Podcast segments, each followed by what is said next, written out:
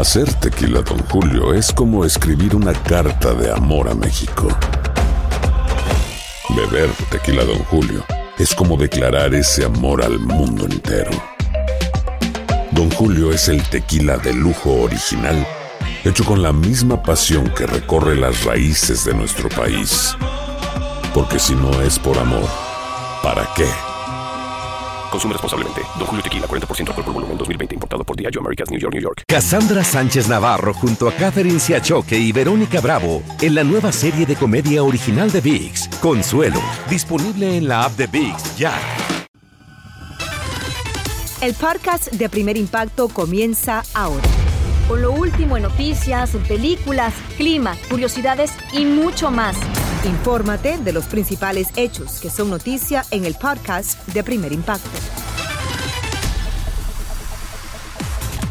Muy buenas tardes y bienvenidos a esta edición de Primer Impacto. Les saluda Pamela Silva. También les saluda Michelle Galván. Muchas gracias por estar con nosotros. Y comenzamos. La fotografía de una niña que fue hallada sola en la frontera llevó a su familia a presentarse ante las autoridades para reclamar su custodia. Desde Los Ángeles, Salvador Durán tiene los detalles en exclusiva. El día que la patrulla fronteriza dio a conocer esta fotografía, donde los agentes encontraron a una niña a orillas del río Bravo y que había sido abandonada por coyotes, la señora Maldonado estaba viendo la televisión. Ella de inmediato creyó que a pesar de que la pequeña tenía su rostro tapado, era su nieta Blanca Rosa de tres años de edad. Yo la conocí por su ropa y por el físico. Me dio como dije, es mi nieta, yo la conozco, en que le tapen la carita, pero yo la conocí. Pues sentí muy, pues con ganas de llorar, con, no sé, pues alegría y, y ya pues dije, yo voy a ir al consulado, vine al consulado, vine a hablar con ella y que a ver si me ayudaban. Nos contó que la pequeña viajaba con su hijo, padre de la menor, Hernán Gustavo Zavala, de 24 años de edad. Desconoce por qué la niña estaba sola y ante su presentimiento fue a buscar ayuda. Ella reconoció en un video de primer impacto, ella me mostró el video, eh, nosotros le pedimos las respectivas actas de nacimiento. Yo no la, no la conozco nomás por la foto eh, y todo, ¿verdad? Pero este, yo estaba segura, decía, es mi nieta. Inmediatamente el Consulado de Honduras en Los Ángeles agilizó los protocolos correspondientes para ubicar el refugio donde estaba la niña. Y tras varios días, en un esfuerzo coordinado con todos los consulados de los Estados Unidos, la cónsul de Honduras en Nueva York descubrió el paradero de la menor. Si se encuentra en una situación así pueden venir al consulado y que tenemos las herramientas y los contactos para poder hacer este tipo de búsquedas. Tras tener la certeza de la relación familiar, la señora Maldonado dice que logró comunicarse con la niña en una reunión de videoconferencia. Muy feliz, abuela, abuela, y tirándome besos y a su mamá y, y se tapaba su cara y decía, ¡ay! Se está bien contenta la niña. Ahora la abuela de la niña está esperando que le confirmen la fecha para que le entreguen a su nieta. Por otro lado, le angustia mucho no saber nada de su hijo, quien dejó de comunicarse con ella precisamente en los días que la menor fue hallada sola en el río Bravo. En Los Ángeles, California, Salvador Durán. Primer impacto. Muchas gracias, Salvador. Por supuesto, le presentaremos este reencuentro tan pronto y como sea posible. Pero vamos a cambiar de información y es que se desvanece el sueño de millones de inmigrantes de obtener asilo político después de que un juez federal bloqueara la orden de la Casa Blanca de suspender el llamado título 42.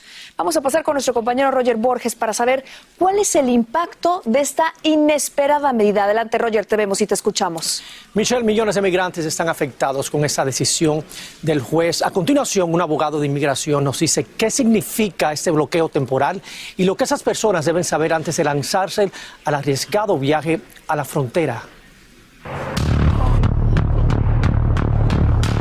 El futuro para millones de migrantes continúa en limbo.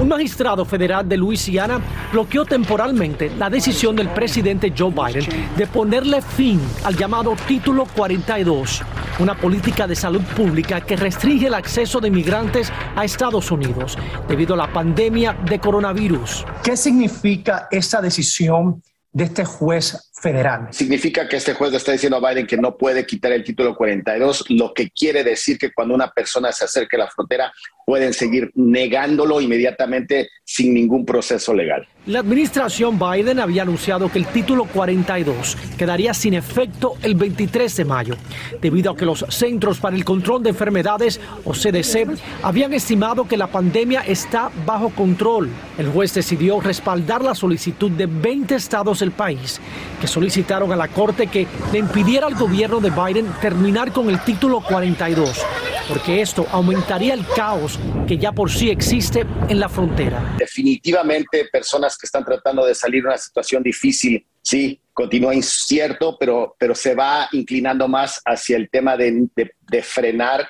la habilidad de poder entrar y pedir asilo a los Estados Unidos. El mensaje para aquellos migrantes que tienen planeado ir a la frontera después de esta orden de este juez federal, ¿qué deben hacer? Se te va a hacer más difícil el poder llegar a Estados Unidos y entrar, pedir asilo y, obtener el permiso de trabajo que antes se podía hacer. Por otro lado, la Corte Suprema escucha este martes argumentos orales del gobierno que determinará poner fin a una política fronteriza de la era Trump lanzada en el 2019. Quédate en México. Un caso que pondrá a prueba la capacidad de la Casa Blanca para establecer una política de inmigración. Y el propósito de esta audiencia es que la Corte Suprema escuche argumentos de ambos lados y eventualmente determine si esa política es constitucional. Se espera una decisión en este polémico tema en unos meses. Y por otro lado, también la administración Biden acaba de anunciar que cumplirá con la orden del juez federal que bloquea temporalmente el fin al llamado título 42. Michelle. Seguiremos muy al tanto. Muchísimas gracias, Roger, por tu reporte. Y usted salen a la luz las escalofriantes imágenes de un accidente que sumió en el pánico a decenas de estudiantes de secundaria Nuevo México. Como lo ve, varios alumnos volaron de sus asientos literalmente cuando se volcó el autobús escolar en el que viajaban tras ser impactado por un auto a toda velocidad. Dos menores sufrieron severas lesiones y al parecer el choque se debió a una carrera del irresponsable conductor con otro vehículo.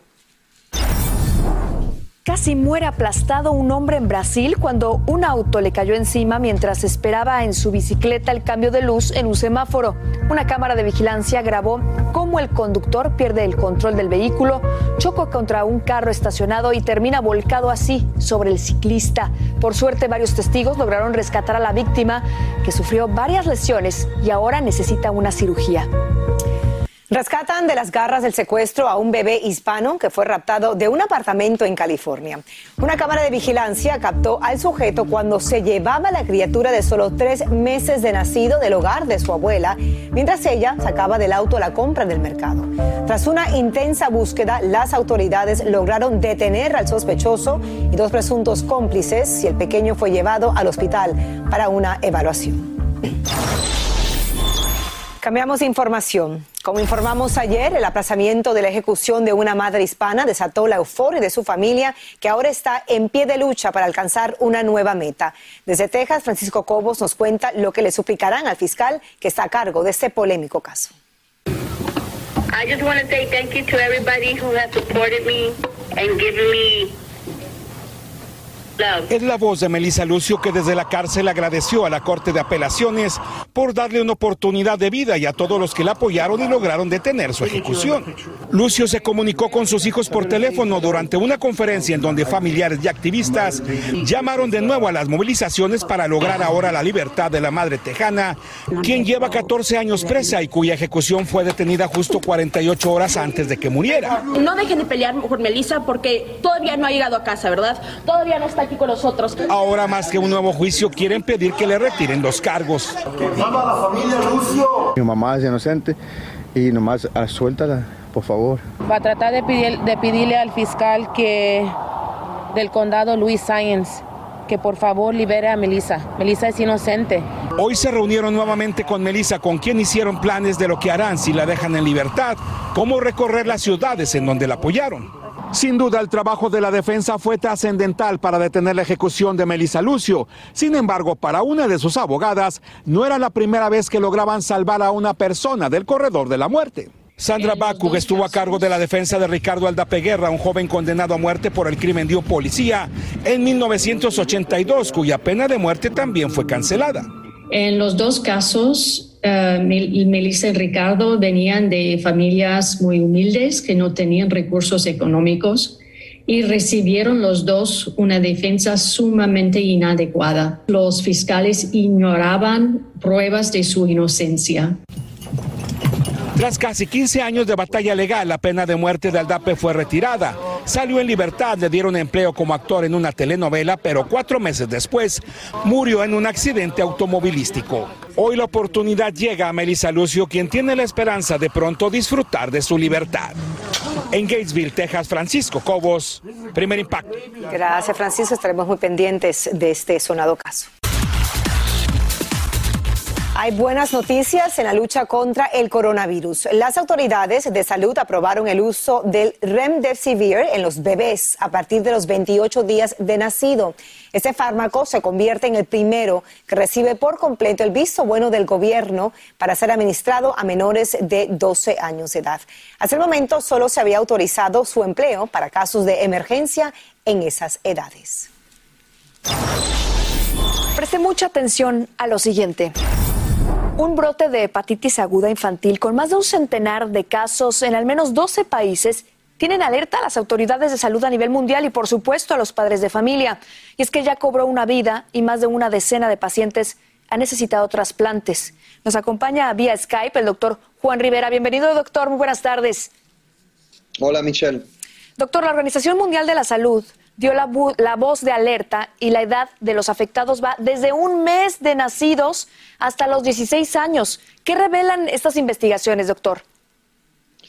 Las investigaciones, eh, Michelle, básicamente lo que revelan es que tenemos este número ya de más de 100 eh, casos eh, alrededor del mundo en donde se ve una inflamación aguda del hígado como tú estabas mencionando, en algunos casos eh, eh, requiriendo trasplante de, hígado. No sabemos exactamente la causa, pero en un 75, eh, en 75 casos se ha asociado a la presencia de un virus que se llama adenovirus. Todavía no sabemos si la correlación es directa o no, pero se está tratando de investigar si este virus, que se llama adenovirus, de alguna manera puede estar causando esta disfunción e inflamación aguda del hígado. ¿A qué síntomas debemos estar pendientes los padres de familia, prestarles atención? Esta hepatitis o inflamación del hígado eh, puede presentar con fiebre, puede presentar con eh, eh, dolor abdominal, diarrea, náuseas, vómitos y también puede presentar con lo que se conoce como ictericia, que es que cuando sube la bilirrubina porque el hígado no está funcionando, tú puedes ver que los ojos, la parte blanca de los ojos se pone como amarilla e inclusive la piel se puede poner también amarillenta. Muy importante, doctor. Y en otro tema, no menos importante, dieron a conocer que unos expertos se oponen a la recomendación de tomar aspirina para prevenir infartos y derrames cerebrales. ¿Cuál es la razón? ¿Quiénes se verán afectados? Michelle, estamos hablando de una organización que se llama el US Preventive Task Force, que lo que están diciendo es que personas mayores de 60 años que no tienen alto riesgo, el riesgo de tomar aspirina es más que el beneficio de tomarla. Vamos, esto hay que explicarlo bien. Esto no eh, tiene que ver con personas que ya tuvieron un infarto, personas que ya tuvieron un derrame cerebral, personas que tuvieron una cirugía de corazón abierto, personas que han tenido stents. Todas esas personas tienen que seguir tomando su aspirina, aunque tengan mayor, aunque sean mayores de 60 años. Estamos hablando de personas mayores de 60 años que no han tenido ninguno de esos eventos esta organización dice que en esa situación el tomar aspirina, el riesgo de sangrado eh, por la aspirina es mayor que el beneficio que están recibiendo. Mi recomendación como cardiólogo en este caso, hable con su cardiólogo, porque en mi caso yo no estoy completamente de acuerdo con esas recomendaciones hay personas que yo le hago otros estudios para ver cuánta placa tienen en las arterias del corazón y si yo veo que tienen bastante placa, aunque tengan más de 60 años, los pongo en aspirina. ¿A qué me refiero? Estos son unas recomendaciones que hasta cierto punto son controversiales. Así que antes de parar su medicamento, hable con su cardiólogo, por favor, se lo suplico. Muy importante, así es, estar en contacto con nuestro doctor y también con usted a través de sus redes sociales, doctor Juan Rivera Jr. Muchísimas gracias por su tiempo, que es valiosísimo para nuestra comunidad. Y recuerde seguirlo a través de Facebook, donde responde todas sus inquietudes y da valiosas recomendaciones para cuidar la salud. Hacer tequila, don Julio, es como escribir una carta de amor a México. Beber tequila, don Julio es como declarar ese amor al mundo entero. Don Julio es el tequila de lujo original, hecho con la misma pasión que recorre las raíces de nuestro país. Porque si no es por amor, ¿para qué? Consume responsablemente. Don Julio Tequila, 40% alcohol por volumen, 2020. Importado por Diageo Americas, New York, New York. Cassandra Sánchez Navarro junto a Catherine Siachoque y Verónica Bravo en la nueva serie de comedia original de VIX, Consuelo. Disponible en la app de VIX, ya. Continúa escuchando la información más sorprendente en el podcast de Primer Impacto. Seguimos con más de primer impacto en vivo. Causa indignación en las redes sociales el video de un hombre que agredía salvajemente a una mujer en plena calle y a plena luz del día. Muy fuerte las imágenes y Borja Voces se une con los detalles de este indignante acto en su secreto a voces. Cuéntanos, Borja, adelante. Muy triste, la verdad, Pamela, Michelle, familia. Les cuento que este incidente ocurrió en República Dominicana y al agresor, la verdad, que no le importó en absoluto que varios transeúntes estuvieran grabando la golpiza. Con estas imágenes comenzamos. Pues miren, ahí lo ven. El impactante video muestra cómo el sujeto arremete contra la mujer a bofetada limpia y luego la ala del cabello y la lanza contra el suelo en plena vía pública. Algunos testigos, como ven, comienzan a gritar que hay que avisar a la policía y un hombre incluso intenta defender a la víctima, pero el agresor le da igual. Continúa propinándole una paliza como si nada. Para colmo, el incidente ocurrió frente a una fortaleza custodiada por un guardia que, miren, reaccionó con total indiferencia cuando le pidieron ayuda y de hecho se negó a intervenir. Además, como pudieron ver, la policía brilló por su ausencia en los casi tres minutos que dura este video y el agresor finalmente huyó y hasta el momento lamentablemente no ha sido identificado. Esperemos que esta mujer presente la denuncia para que las autoridades puedan proceder. Esto es intolerable, de verdad. Y el que sí terminó tras las rejas fue otro abusador que mantuvo encerrada, escuche bien, a su propia hija durante 20 años en Perú. El video del rescate de la joven, que además sufre de trastornos mentales y actualmente tiene 31 años, se volvió viral y muestra el momento en el que la policía se lleva detenido al padre luego de que la madre finalmente se animara a denunciarlo. Según el testimonio de la mujer, hasta ahora no había dicho nada porque su marido la amenazaba constantemente, pero tras separarse de él, decidió darle parte a las autoridades porque desde hace un mes no le permitía visitar a su hija. Ella tenía miedo de saber qué es lo que estaba ocurriendo entre esas cuatro paredes. Y además les cuento más detalles que son tenebrosos. Hay sospechas de que este desalmado abusó sexualmente de su hija, pero debido a su condición mental y al aislamiento en que vivió durante tanto tiempo, la joven tenía una conducta agresiva y lamentablemente no fue posible examinarla. Ante la falta de pruebas, el hombre fue puesto en libertad, pero el caso sigue bajo investigación y su hija permanece hospitalizada recuperándose de las heridas, aunque evidentemente después de saber que tenía esos eh, trastornos mentales, sin duda va a ser mucho más costoso el que realmente se pueda curar de todo el daño psicológico que su padre le estuvo sometiendo durante tantos años. Capaz de enfrentar a un reto ¿no? a la hora de hacer una denuncia a su madre.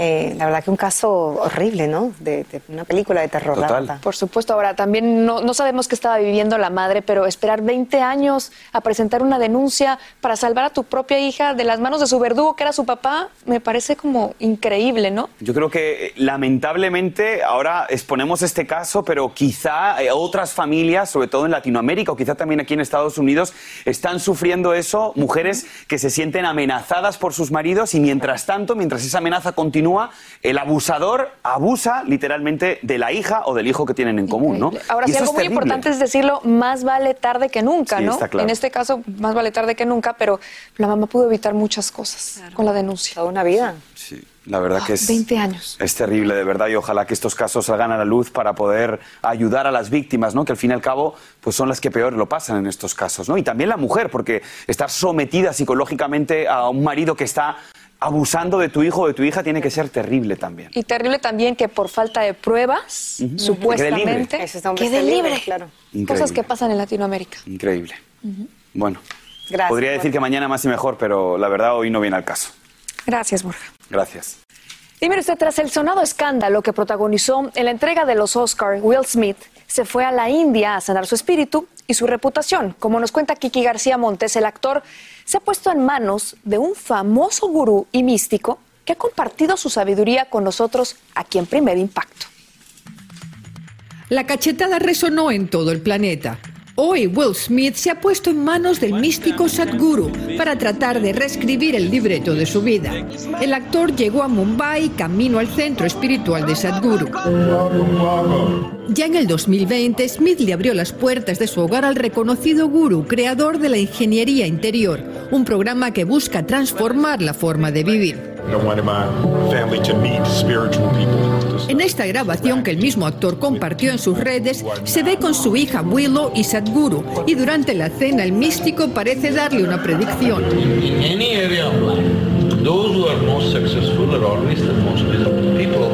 En cualquier área de la vida, los más exitosos son también los más infelices, porque llegaron a la cima del mundo y la cima no se siente como la cima. Después del incidente que ha puesto el futuro cinematográfico de Smith en la cuerda floja, Sadhguru reiteró en la televisión francesa su afecto por el actor, aunque condenó el acto. Does he have a right to go on stage and hit somebody? Absolutely no. ¿Tiene derecho a golpear a alguien? Absolutamente no. ¿Logrará Sadhguru salvar a Will Smith de sí mismo? Miles de personas acuden todos los años a sus centros en India y en Tennessee, en Estados Unidos, y dan fe de la fuerza transformadora de sus enseñanzas. Los pensamientos no me arrastran ahora como antes. Antes yo me surgía un pensamiento ya sea del pasado o algún resentimiento contra alguien y y, y inmediatamente actuaba la parte emocional. Lo importante, como nos dijo Sadhguru en una entrevista, Smith tendrá que mirarse a un espejo para encontrar las respuestas que busca. Only you are capable of being the way you want to be. Solo tú sabes cómo ser como quieres ser. Si puedes crear el problema, solo tienes que dejar de crearlo. No tienes siquiera que encontrar la solución. Allá el mensaje. Muchísimas gracias, Kiki, y estamos seguros de que aún quedan muchos capítulos por leer en esta saga. El cantante colombiano Maluma ya tiene su estatua de cera en el famoso museo Madame Tussauds. Y la develación fue en su ciudad natal, Medellín. Quedó impactado. Qué orgullo, felicidades. Está arrasando Maluma por allá. Bueno, cambiamos a otra noticia y es que le contamos que la cantante española Isabel Pantoja no regresará a la cárcel porque fue absuelta del delito de insolvencia punible. Así es, es que se le acusó de afectar a acreedores para salvar su casa en Málaga, pero ella mantiene su inocencia. El dictamen anunciado hoy podría ser apelado por la Fiscalía. Y escuchen esto porque el rapero mexicoamericano Tekashi 69 hizo llorar al patriarca de una familia mexicana. Él llegó de sorpresa a su humilde vivienda en Cancún para otorgarles un gran obsequio. Veamos. Este es un millón de pesos. Paisita, es para usted y su familia. Para que sabes lo que es la neta. Es todo tuyo, paisita. No lo creo. No, te lo paisita, no, no se apuren.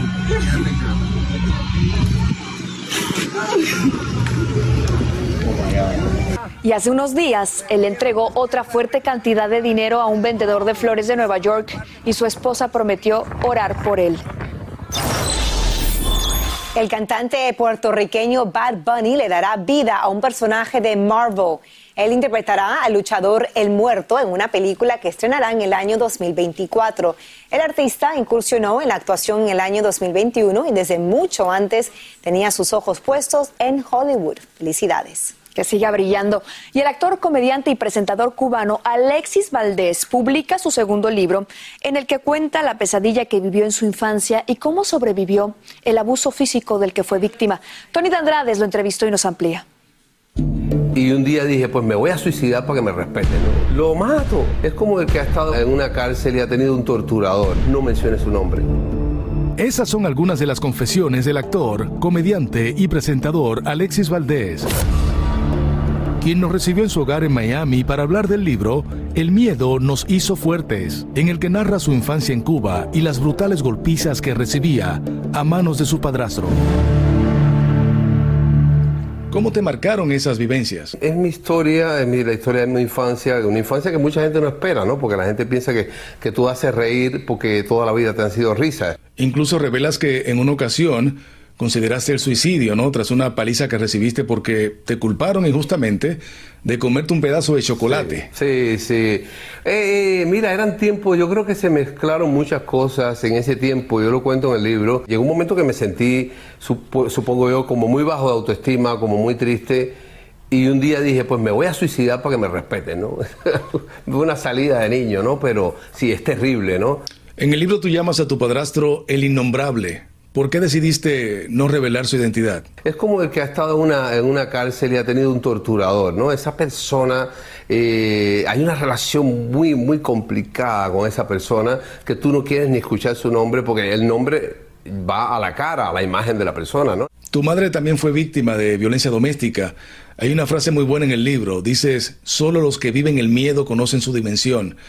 ¿Cómo se vence el miedo para denunciar y exponer a personas como tu padrastro? Bueno, para mí fue tremendo. Yo tenía terror porque yo lo veía como un superhombre, ¿no? El libro comienza con una impactante descripción del momento en el que tu padrastro entra al cuarto de la bebé que había tenido con tu mamá, le coloca un cuchillo en la espalda y amenaza a tu madre y le dice, si ella lo deja, va a matar a su hija, a su niña.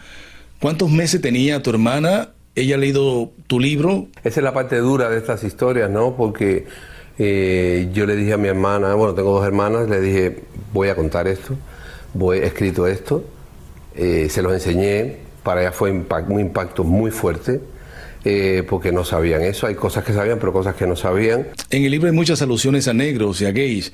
Hay un momento en el que narras cuando tu madre conoció a tu padrastro, que era negro, y dices, ella no le juzgó por su apariencia o sus orígenes. Hay quienes tras leer el libro podrían llamarte racista No. y homofóbico. ¿Qué respondes? No, no, no, no, no, no. Mi padre es mulato también, yo soy mulato, eh, él era otro mulato. Eh, eh, la palabra negro para mí, yo sé que en, en inglés muchas veces no se dice, para nuestra cultura no- es diferente. Alexis, gracias por tu tiempo y te deseamos todo el éxito con tu libro El miedo nos hizo fuerte. Gracias, Tony, un placer inmenso y mucha suerte con todo. Es todo de mi parte, yo soy Tony de Andrades, continuamos con Primer Impacto. ¡Qué bien! Muchas gracias, Tony. Una ola de indignación desatan en Perú dos casos de abuso sexual contra menores. El más reciente ocurrió en Lima y los padres y vecinos de la inocente víctima estuvieron a punto de linchar al agresor. Andy Ortiz tiene los detalles. ¿Cómo vas a hacer una niña?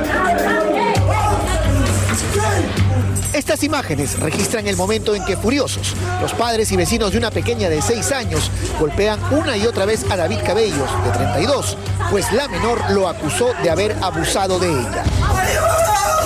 Nada contenía la indignación de los que parecían decididos a acabar con la vida del presunto violador. Finalmente la policía tuvo que rescatar al hombre para que los vecinos no acaben con su vida en ese mismo instante. En ese momento no sabían que Cabellos ya tenía dos denuncias por abuso sexual. Si nosotros, señores, nos hubiésemos enterado que este sujeto tenía más de tres denuncias y que estaba ya acostumbrado a hacer ese, ese sujeto ya ahorita estaría muerto, porque nadie lo sabía. Llegó un policía vestido civil a detenerlo. Llegó un policía, bueno, gracias a ese policía es que ese señor está vivo.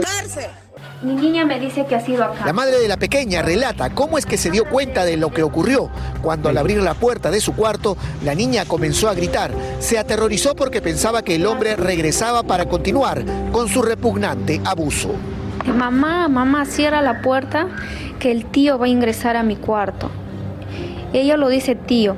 Ella me cuenta que el tío había ingresado a mi cuarto y que también le había hecho ingresar a jalones a su al cuarto de él, invitándole chocolate. Lo que a continuación le contó esta niña a su madre es irreproducible y aterrador.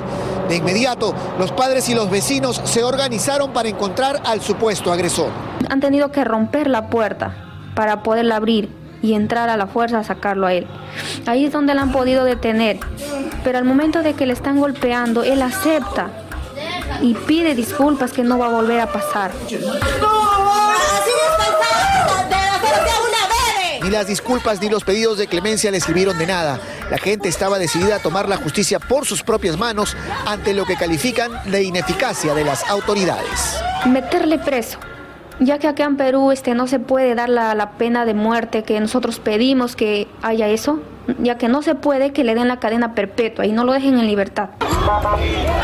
Por si fuera poco, esa misma semana, a 800 kilómetros al norte de Lima, otra historia similar hacía crecer la indignación de los peruanos, pues una pequeña de tres años había sido secuestrada y violada por un depravado al que la policía capturó. Tratando de aplacar la ira popular, el presidente Castillo ha pedido que se apruebe la castración química como sanción a los violadores mano dura y medidas más severas contra los depravados y degenerados. Este es un llamado que hacemos con mucho respeto al Poder Judicial y al Ministerio Público para que le den celeridad a estas gestiones y a esta preocupación del gobierno. Estamos planteando aplicar la castración química como una de las medidas drásticas contra los violadores de menores de edad, adolescentes y mujeres. Mientras el agresor era llevado a la comisaría ensangrentado para enfrentar los graves cargos que se le imputan, la pequeña de seis años trata de recuperarse del trauma que marcará su vida para siempre. Deseamos una pronta recuperación a esta menor. Le contamos que la Fiscalía pidió nueve meses de prisión preventiva contra David Ceballos por el presunto delito de violación sexual luego de que los expertos del Ministerio Público recogieran la versión de la menor. Preste muchísima atención a nuestro final de impacto porque subastarán en California el traje que lució la legendaria actriz Judy Garland cuando protagonizó la película de El Mago de Oz, que estuvo perdido casi cuatro décadas. Este famoso vestido desapareció tras ser donado a una universidad donde finalmente un profesor lo encontró por casualidad dentro de una bolsa de basura. Ahora esperan ni más ni menos que recaudar más de un millón de dólares cuando se realice la subasta el próximo mes. Y se acabó el tiempo, pero no las noticias de primer impacto. No sé los esperamos mañana con mucho más. Así es, y manténgase bien informado con su estación local. Nos vemos mañana en una nueva cita de primer impacto. Así termina el episodio de hoy del podcast de primer impacto. Encuentra episodios nuevos de lunes a viernes, primero en la aplicación de Euforia y en todas las plataformas de podcast. Como siempre, gracias por escucharnos.